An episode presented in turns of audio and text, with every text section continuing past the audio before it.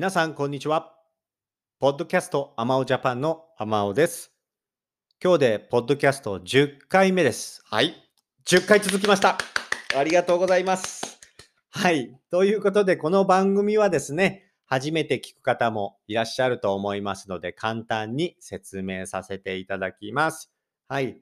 日本に興味がある方や、日本語を勉強している方に向けて、えーゆっくり簡単な日本語、優しい日本語で日本の文化とかニュースとかね、いろいろな情報を、えーお送りする番組となっています。今日で10回目を迎えました。はい。よろしかったらね、えー通知などありますので皆さん、どうでしょうね。一応私はアンカーというね、サイトでこの番組を作っていますけど、iPhone のポッドキャストですとか、Google ポッドキャストですとか、あと Spotify とか、いろいろね、アプリで聞けると思うので、そちらの方でフォローなどしていただけたら、はい、通知も行きますのでね、はい、よろしくお願いいたします。あと、この番組を聞いてわからないこととか、えー私宛てに質問とかですね、こういったテーマで話してほしいとか、まあ日本語についての質問でもいいですし、日本でこういうことがありますか？とか、そういった質問でもいいので、よかったらね、そういうそれぞれのポッドキャストのツールからでもいいので、質問、メッセージとかいただけたら嬉しいです。はい。なんか音声のメッセージも送れるみたいで、なんつうかね、いただきました。ありがとうございます。はい。そういったのもご紹介していきたいと思いますのでね。はい。どんどんいろいろなことをしていきたいと思っていますので、皆さんのご協力が必要でございます。よろしくお願いします。いろいろね、感想をいただくんですよ。で、最近あの、ポッドキャストのタイトルが全部優しい日本語1、優しい日本語2とかね、何番になっちゃったからちょっと分かりにくいっていうね、お声もいただきましたんで、これやっぱりね、タイトルちゃんとつけようと思いますんで、もう少々お待ちください。全部直しますのでね、その日話したトピックとか、そういったのをタイトルにつけて、えーやっぱりご紹介していきたいなと思っております。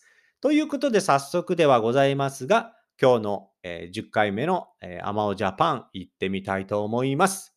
えー今日は10月5日でございます。今日はですね、ワールド Teachers Day ということで、世界教師デーですね。なんか国連、世界で学校の先生に関してのね、えー地位向上に関するということでございまして、そういった記念日になっているそうです。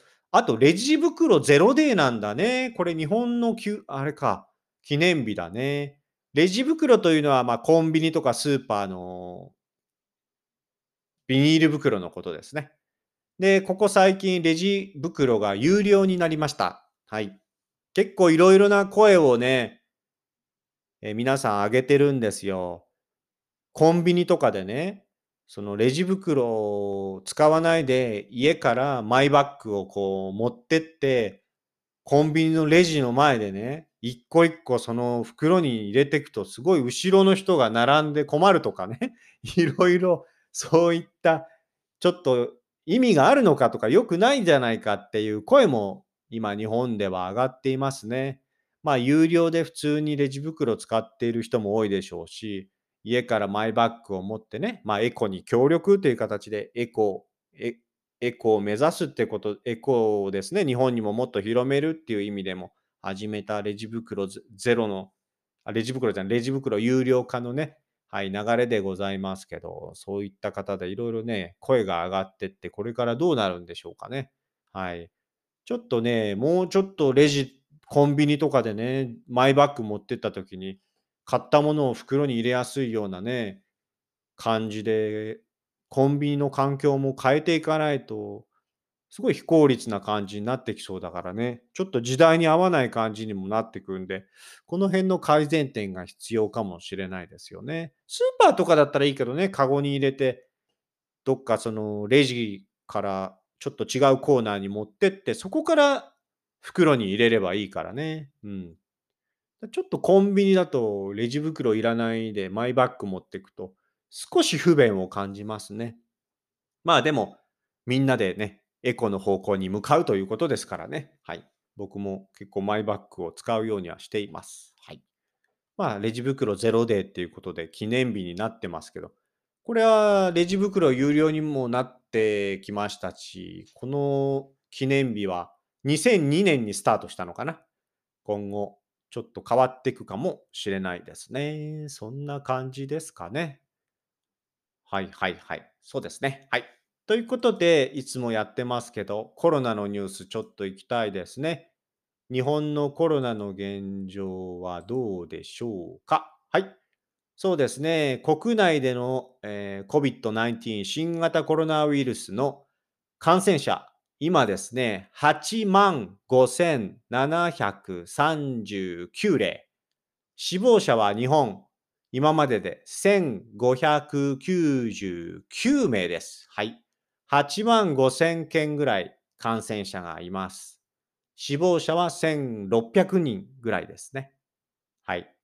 で、入院、治療を、えー、要する人、えー、ですね。はい、えー。入院、治療等が必要な人は、えー、5495名と。はい。感じですね。で、退院とか、もう療養、そういった入院等が解除となった人は、えー、7万8609人という感じですね。うんうんうんはい。で、今日における、10月5日における数字ですけど、国内での、うんうんうんうん、陽性者、感染者は395名かな。そのうち東京はですね、今日は60、あ、5日ですね。ごめんなさい。これ5日、昨日ですね。10月5日ですと、66人ということで、1日あたりの新規感染者は100人を下回ったのは1週間ぶりということです。ちょっと下がりましたね。はい。東京都によると20代が最も多いということです。若い人、やっぱり出かける人が多いからかなっていう感じですね。次が30代、次が50代ですから。70代、80代ってあんまりないからね。うん。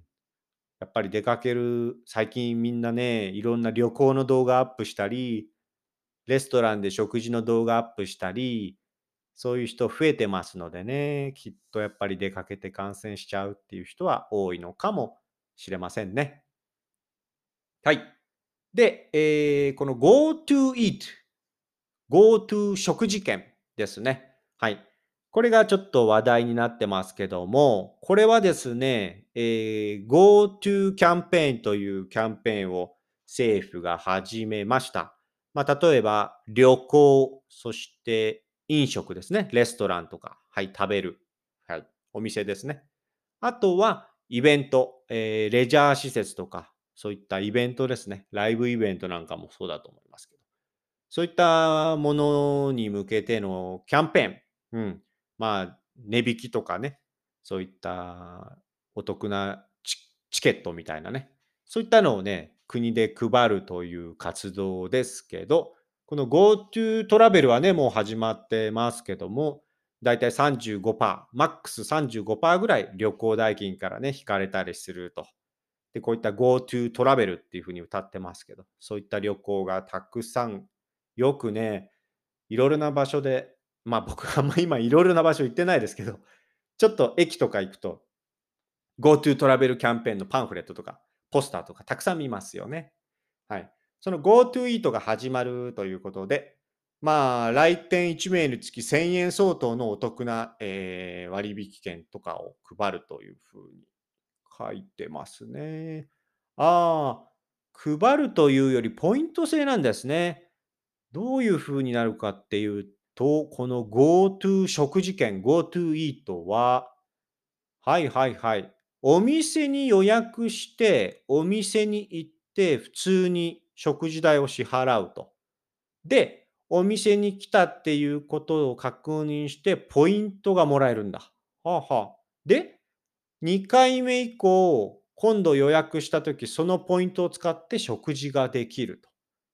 そして、えー、代金から、2回目の代金、料金からポイント分を割り引いてもらえるっていう流れになるんですね。はいはいはいはいはい。そういうことか。レストランとかお店はオンラインの飲食予約サイトに登録して、あ請求をして、そのオンライン飲食予約サイトからお金が支払われるというシステムになってるんですね。そうですか。はいはい、GoTo 食事券っていう感じでスタートしましたね。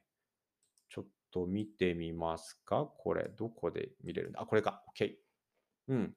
GoTo Eat の地域限定食事券は、購入額に25%上上乗せした金額分の飲食を楽しめると。まあ、上乗せ、その自分が食べる分より25%上乗せした金額分を払えるからっていうことなんですね。はあ、はあは、まあ、都道府県、場所によっても開始時期等もバラバラだと、買い方も違うっていう風になっているそうですね。そうなんだね。そうか、そうか。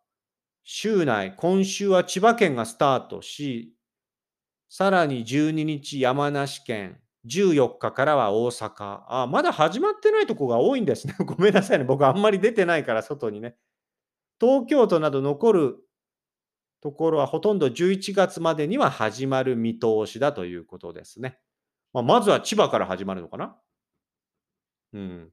食事券の値段はほとんどがワンセット、えー、1万円、8000円、えー、1万2500円、えー、5000円分と小口にしていると。秋田、京都、奈良、愛媛など、えー、高校生や大学生にも使ってほしいので単価を低くしている。あ、安いチケットも作っていると。はい。券は1000円券と500円券の2種類があり、組み合わせて使うそうですね。はい。あと、そういった販売利用時の、まあ、店員さんとのその接触、まあ、コロナ対策も含めて、LINE を使った電子食事券、はあ、はあははあ、などを発行する券もあると。はい、全部じゃないですね。千葉県はちなみに発行総額の9割、滋賀県は6割を電子食事券にする。あ、そう、千葉県 LINE なんですね。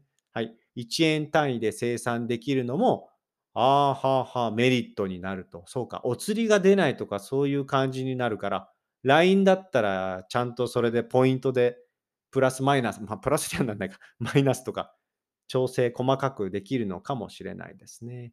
ただ、早い者勝ちで、そうかそうか、引換券を配るのもあるから、はま、早い者勝ちというところもあるかもしれないですね。早い者勝ちっていうのはもうそのままですね。早い人はチケットをゲットできますけども、後から遅れて申し込んでももうないよっていう感じですね。はいこういった感じで、えー、GoTo 食事券、GoTo Eat が今週からスタートするそうです。はい。そして次のニュースは、あ、は、あ、もう時間があれかな。今夜、えー、希望が見られるチャンス。はい。これ何かと申しますと、希望は hope。English で hope ですけど、はい。これ希望というのは ISS。はい。国際宇宙ステーションのことだそうです。知らなかった。はい。今日5日の夜は、えー、国際宇宙ステーションを見られるチャンスですと。はいはいはい。国際宇宙ステーションが見えるんだね。地上から約 400km 上空に建設された実験の宇宙ステーション。実験施設、宇宙宇宙ステーション。希望は、えー、日本実験党の名前ですということです。サッカー場ぐらいの大きさなんですね。条件が揃えば地上から、あ、望遠鏡いらないで肉眼で見ることができるそうです。ただ今もう夜の8時半ですね。時間的には、え今日の10、あ、もう遅いですね。2時、1時間ぐらい前に見えたのかなあ、1時間ぐらい前に見えたのかもしれない。北海道から近畿を中心に見られるチャンスがあると。ああ、もう遅いね。はいはい。望遠鏡などを使うと、視野が限定されてしまい見逃す可能性があるので、肉眼で探すと良いですよという風になってますね。これ見た方いらっしゃるんですかねもしかしたらもうツイートで上がってるかもしれないね。写真撮ってね。はあはあ、そういう宇宙ステーションが見れるチャンスが今日はあったそうです。あもう遅いですね。僕気づいた時にはね。東京方面は、あもう1時間、2時間前に見れたみたいですね。はい。ということで、希望はなしですね。希望なしです。はい。それでは次ですね。行ってみたいと思います。まあ、毎回このポッドキャストではね、真面目なニュースは最初だけで、あとは結構ね いろいろなニュースを、えー、くだらないニュースとかも上げてますけどね、すみませんね、結構くだらないニュース僕が好きなんで、つい上げてしまいますけど、ちょっと簡単にね、溜まってきちゃったんですよ、毎回時間がなくて ちょっとでタイトルを先に読みましょうね、これ。はい。行ってみたいと思います。前回、前々回のも残ってるじゃん、これ。い。きますよ。じゃん。はい。まずはフェイクポルノ。初摘発ということで、これ何日か前にあったんですね。はい。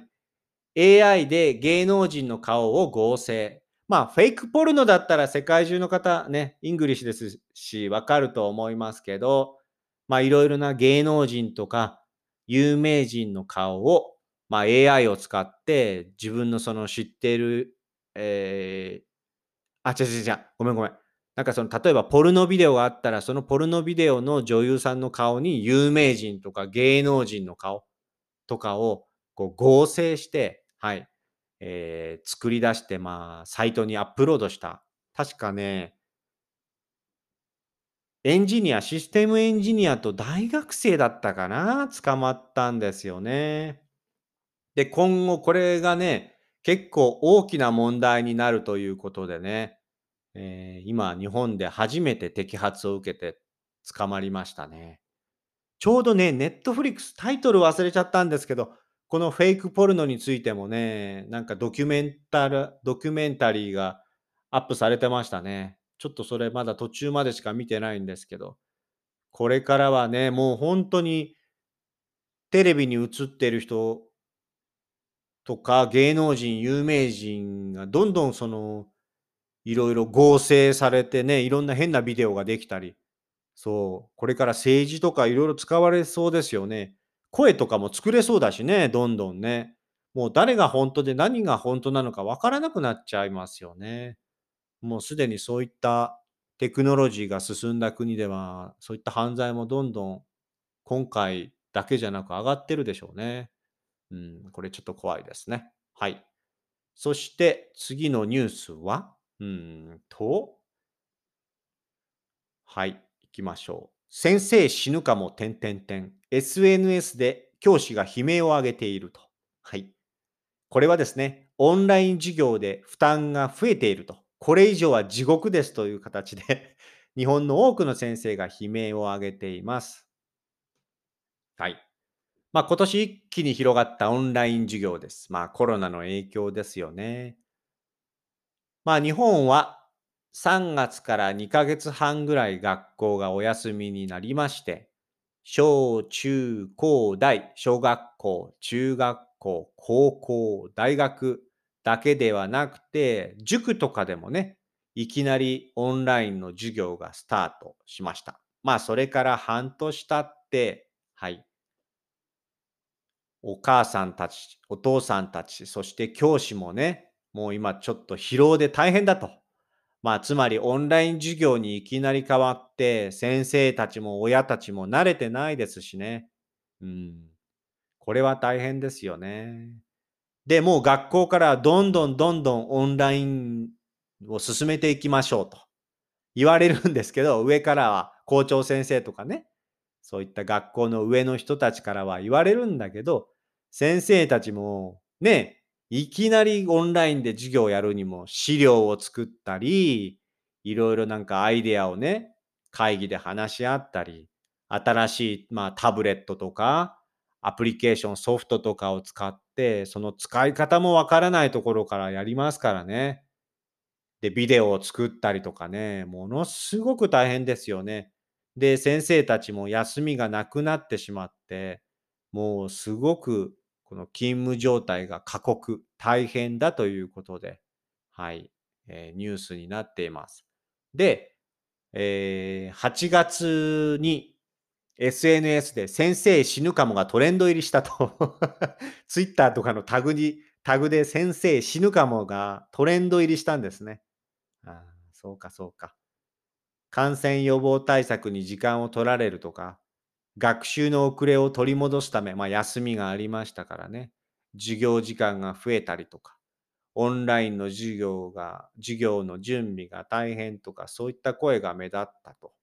まあ、それがずっと続いてるんですね。はい。神奈川県のとある学校に働いている女性の教師ですね。45分の授業のポイントを10分にまとめて、パワーポイントでスライドを作って解説をまあ録音すると。で、それを校長先生がチェックして、修正があれば取り直すと。大変だね。学校に撮影に行ったりすることもあると。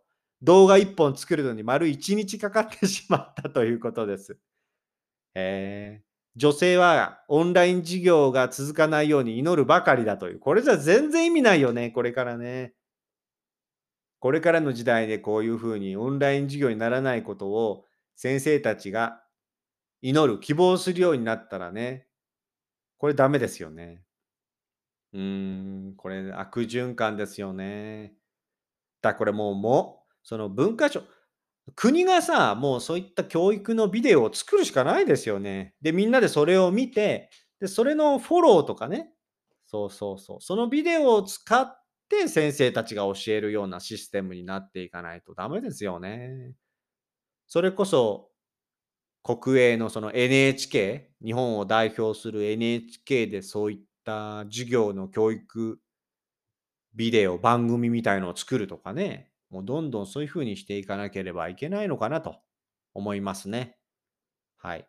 これはまあ私の意見ですけど、なんでこんなにね、日本はそのオンライン化がすごいスローなのかっていうと、まあ私以前の仕事でね、結構いろいろな小学校、中学校、高校、大学等に行って、いろんな先生の話を聞いてましたけど、やはりね 日本はお年寄りが多くて、こういった学校の先生も結構偉い人はお年寄りばっかりなんですね。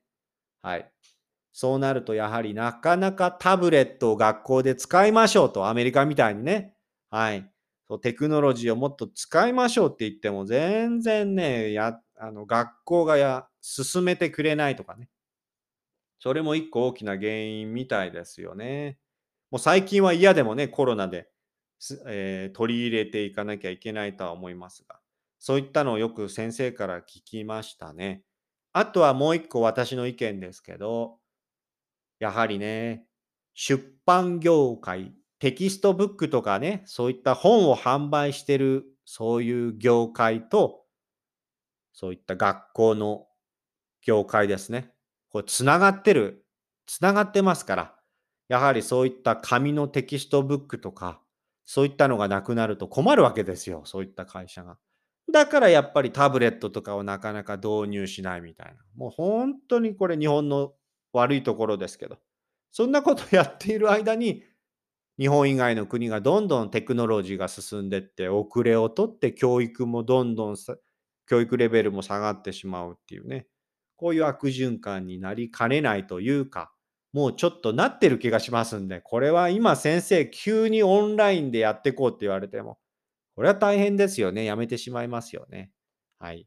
ということでございまして、まあ、教育、えー、関係の、えー、ニュースですね。これちょっと前のニュースですけど、すいません。はい。ということで、もう24分じゃない。はい。あとはですね、そうですね。はい。あ、これ最近あったニュースで面白かったですよ。はい。東京で一番の地価、まあ土地の値段ですね。これ下落したということで、えー、銀座です。銀座。はい。まあ日本一高い、土地が高いところとも言われておりますけど、えー、ちょうどですね、まあ今コロナで皆さんマスク、日本人はマスクを使いますけども、マスク1枚、まあ今まで64万円、マスク1枚の土地のスペースですよ。マスク1枚分の土地が64万円。まあ、アメリカドルだとまあ6000ドルぐらい？はい。だったのが、えー、60万円、約4万円、3、4万円ぐらい下がったということで、5700ドルぐらいまで下がったということでニュースになっております。日本一高い銀座の土地の値段、マスク1個分の値段が64万円から6万円に下がったということで、銀座のね、そういった土地の値段がちょっと下がってるよということで大きなニュースになりました。はい。ですかね。あとは何でしょうね。そうですね。今日のニュースとしては、はい。あ、これいいですね。これいきましょう。風邪薬の広告、アドバタイジング、広告の変化から見る社会のあるべき姿、斬新なコピーが反響を呼んでいるということです。まあ何かと言いますと、まあ風邪薬の広告からね、はい。で、ちなみにこの話題になっている風邪薬の広告は、はい、読みますよ。風邪の時はお家で休もうって書いてあります。なんでこれがね、はい、話題になってるかと申しますと、もう皆さんお分かりです。日本の社会、日本の会社だと、風邪ぐらいで休むなと。なかなか風邪で休みますっていうとね、みんなでなんか、あいつ本当に風邪かなとか、風邪ぐらいで、俺だって風邪ひいてんだから来いよとかね、結構いるんですよ。で、日本人もそうやって思われるのが嫌だから、辛くても風邪でもね、会社に行っちゃうんですよ、これがまた。で、会社でごほごほ、ごほごほ、マスクはしてたりし、当時はしてない人もいたいましたからね。はい。今コロナだからしてますけど、時々ね、ごほごほ、マスクもしないでね、会社のオフィスで咳をしてる人いますけど。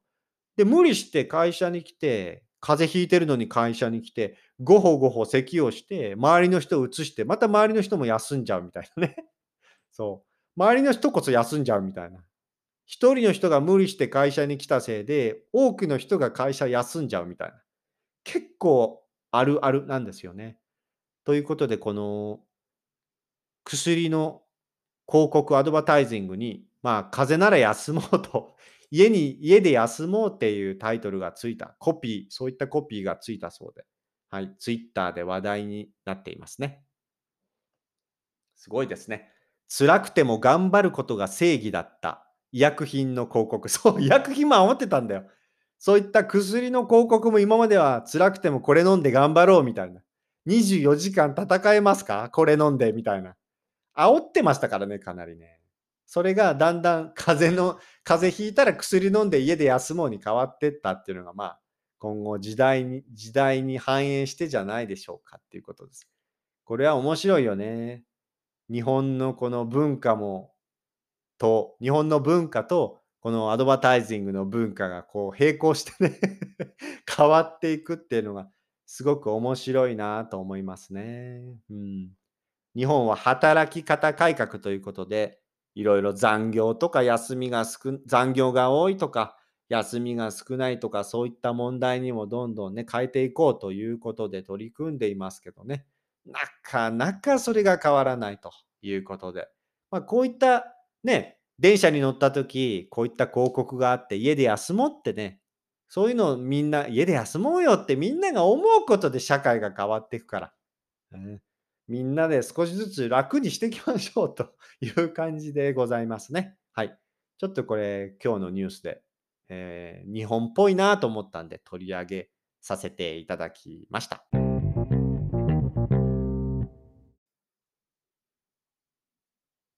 はい、えー、今日はね、30分からちょっと延長してお送りして、えー、おります。もうちょっとだけね、行きたいと思いますよ。はい。こちらですね、えー、日本にですね、えー、ホリエモンという人がいます。ぜひですね、日本で働きたい方とか、まあ日本でこうビジネスに興味がある方は、えー Google でホリエモンって検索してみてください。結構日本の若い人たちとか、まあそうですね、まあ30代、40代でもファンが多いですよね。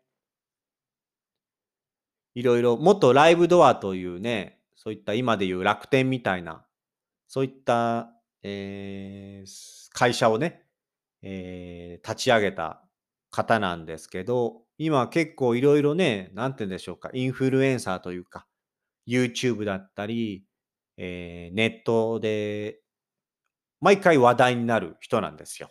はい。で、この人は結構 Twitter とか SNS を使っていろいろ発信していて、まあ日本の悪いところとかね、さっきみたいなそういった教育界のね、オンライン化が進まないとか、そういった発信もいろいろされてて、まあそれに対してね、文句を言う人とか結構嫌いだとかいう人も時々聞きますけど、いろいろニュースで話題になる人ですね。で、今これ話題になってるのが、どこだったかな？北海道だったかな？どこだったか？場所僕忘れちゃいましたけど。まあとにかく、この、あ、広島ですね。あ、尾道か。はい。このホリエモンっていう人が、もうすごいインフルエンサー、有名なインフルエンサーで、ツイッターで何か発言すると、まあいろんな人がそれに対して意見を上げるような人なんですけど、そのホリエモンという人が、広島のとあるラーメン屋に行ったそうなんですね。はい。あ、ラーメン屋じゃない。人気の餃子店に行ったそうなんですよ。はい。で、そこに、マスク未着用の方はお店に入れませんよと。はい。いう形で、なんか、張り紙かなんかがしてあったのかな。はい。で、このホリエモンという人と、あとスタッフが2人か。合計3人で、その餃子屋さんへ行って、その3人の中の1人がマスクをつけてなかったそうなんです。はい。で、お店のところにはマスク未着用、マスクしてない方はお断りしますっていう張り紙がされていたので、このホリエモンが、彼はマスクをしてたみたいですけど、店の前でマスクをいつまでつけてればいいのかと店員に聞いたと。で、その後出てきた店のオーナーが、めんどくさいから帰れと 言われて、はい。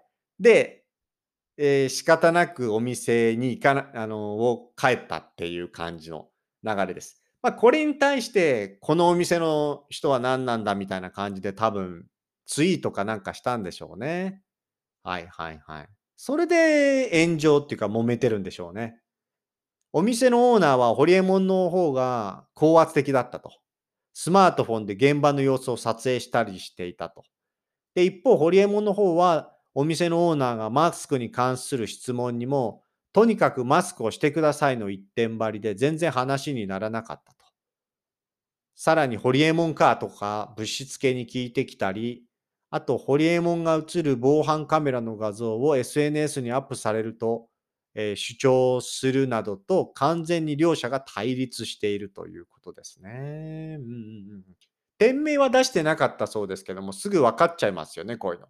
で、このお店にそういった無言電話とかいろいろな電話が、いたずら電話みたいのが すごい入って、オーナーの奥さんが体調を崩して、お店を今閉じていると、休みにしているということで、またいろいろ問題になってますね。まあ確かにこれ、マスクについてすごい問題になってますよね。うん、例えばその、ご飯食べるときはマスクを外すから、どこからどこまでマスクをして、どっから外すのかとか、そういったのをこだわったらね、すごい大変だと思うんですよね。うーん。だからもうやっぱり、なんていうの、まあ、もう大人のマナーとして、もう基本マスクを持ってない、してない人はお店に入れませんよっていうのが、まあお店の考えなんでしょうけどね。まあその辺はどこからどこまでマスクをつけて、どこからどこまでマスクを外せばいいのかとか、食べるときみんなマスク外すだろうとかね。まあそういったいろいろな意見が出てる。で、どっちの餃子屋さんのオーナーが悪いのか、ホリエモンが悪いのかということで、結構いろいろなニュース番組で取り上げたりしているそうですね。それに対してのコメントもたくさん来て炎上しているそうです。うん。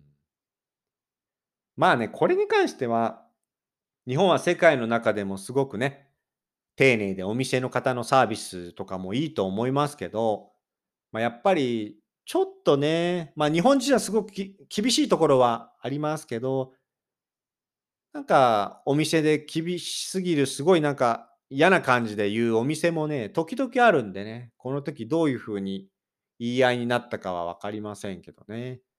実際自分が体験しないとちょっと分かりませんけど。まあ、マスクしてない人はダメですよって書いてあれば、マスクしてない人がいるんだったら、まあその店は諦めるしかないっていうのがまあ、お、おなんでしょうね。それが一番、まあ、なんでしょう。正しいというかね、感じはしますけどね。食べる時にマスク外すじゃねえかって言われると、まあそうなんだけどなと思いますけど、この辺がね、うん、どっちが悪いっていうふうに結論が出ないところかもしれませんけど、まあ結論が出ないからこそニュースになっているんじゃないでしょうかね。はい。一応ちょっと取り上げてみ、えー、ましたね、うん。態度が悪いお店だなと思ったら僕も態度が悪くなると思うと、テレビのニュースキャスターも言っているそうですね。うん、そうなんだよな。そう。自分もそうだな。うん、わからないな。お店の態度にもよるね。お店の態度が悪かったら、うん、なんかそういうふうに言ってやりたくなる気持ちもわかるしね。うん、なんでしょうね。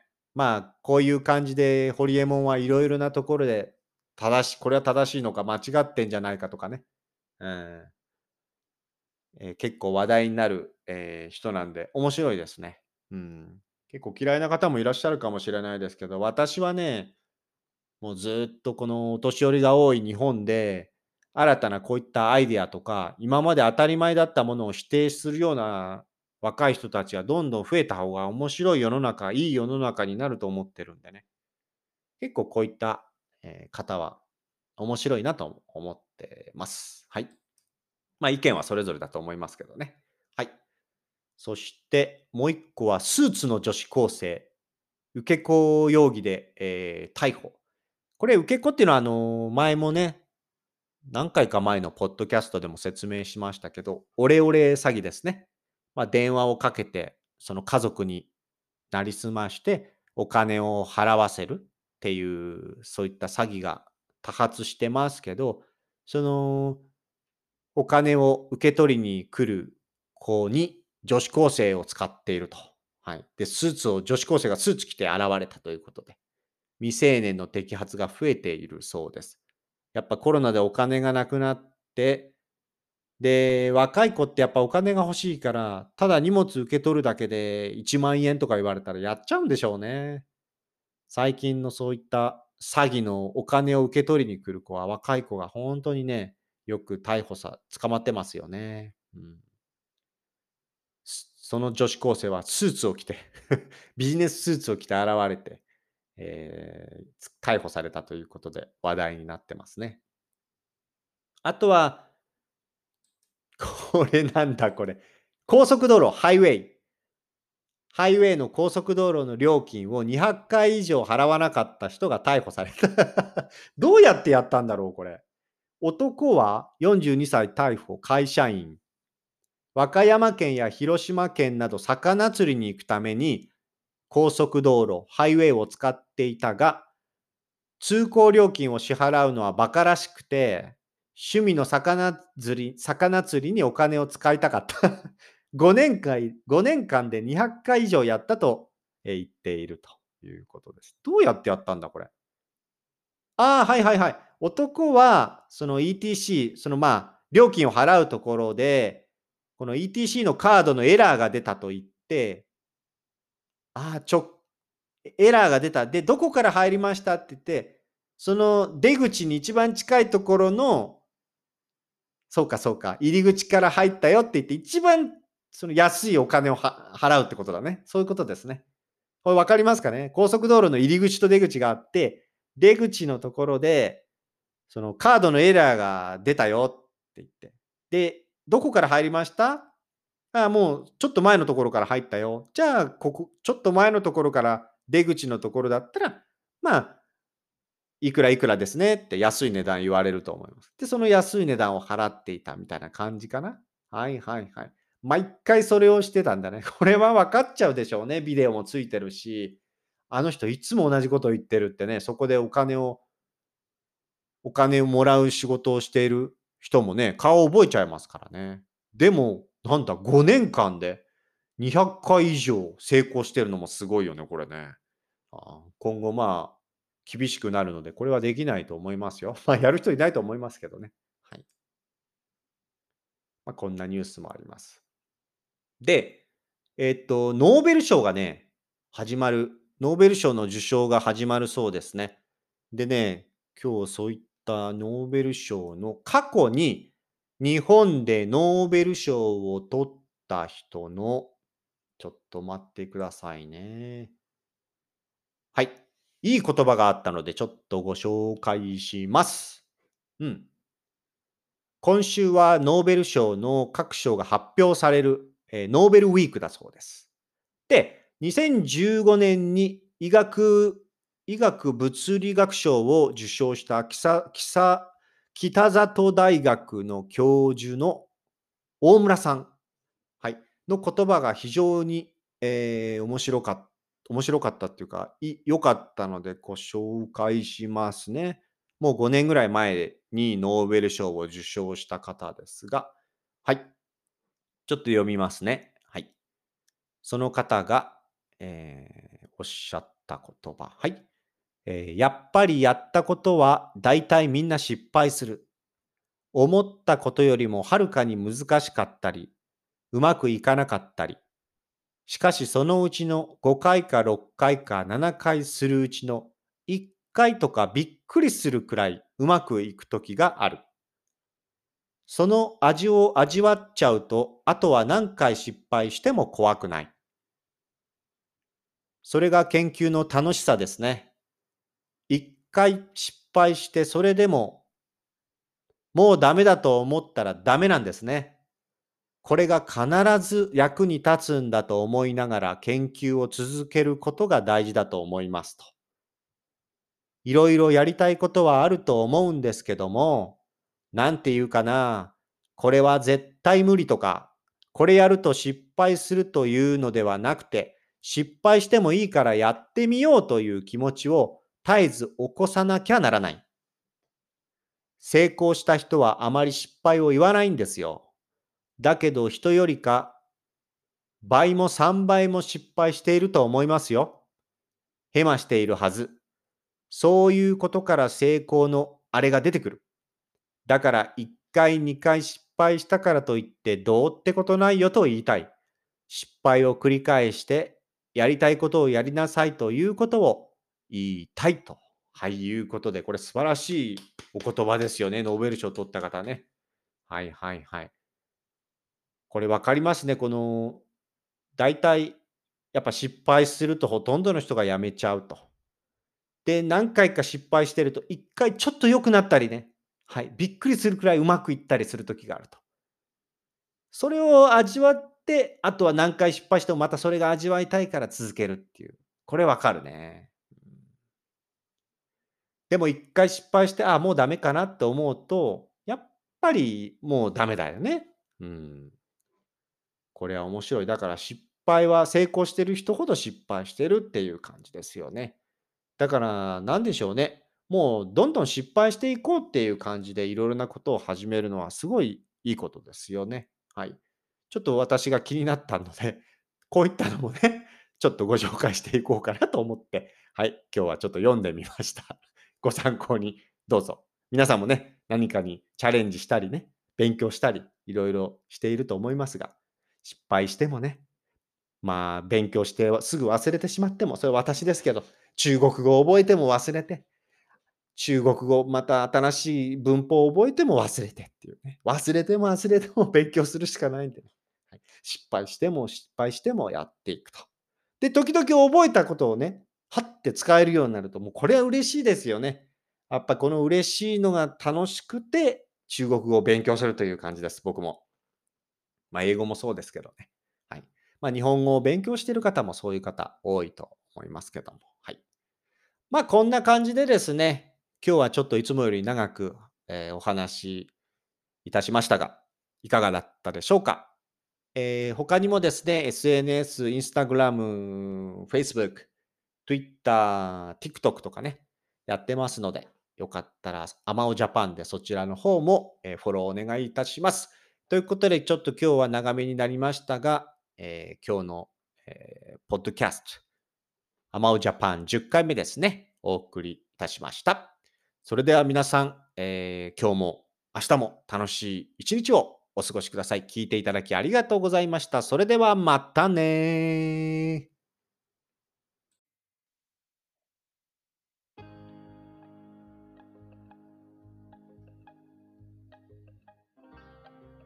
皆さんこんにちは。アマオジャパンのアマオです。このポッドキャスト番組は日本に興味がある方や日本語を勉強している方へ向けて日本のニュースやトレンド、話題になった SNS や記事などを皆さんにご紹介していくポッドキャスト番組です。できるだけ優しい日本語で皆さんにご紹介していきますが、と難しかったり聞き取りにくかった時は、ポッドキャストを何回か聞きながら、リスニング練習に使っていただけると嬉しいです。もちろん何かをしながら気軽に聞いていただければと思っております。ニュースの内容については、私のアマオジャパンというブログでですね、ご紹介したトピックやニュースについてのリンクなどを載せておりますので、そちらからチェックしてみてください。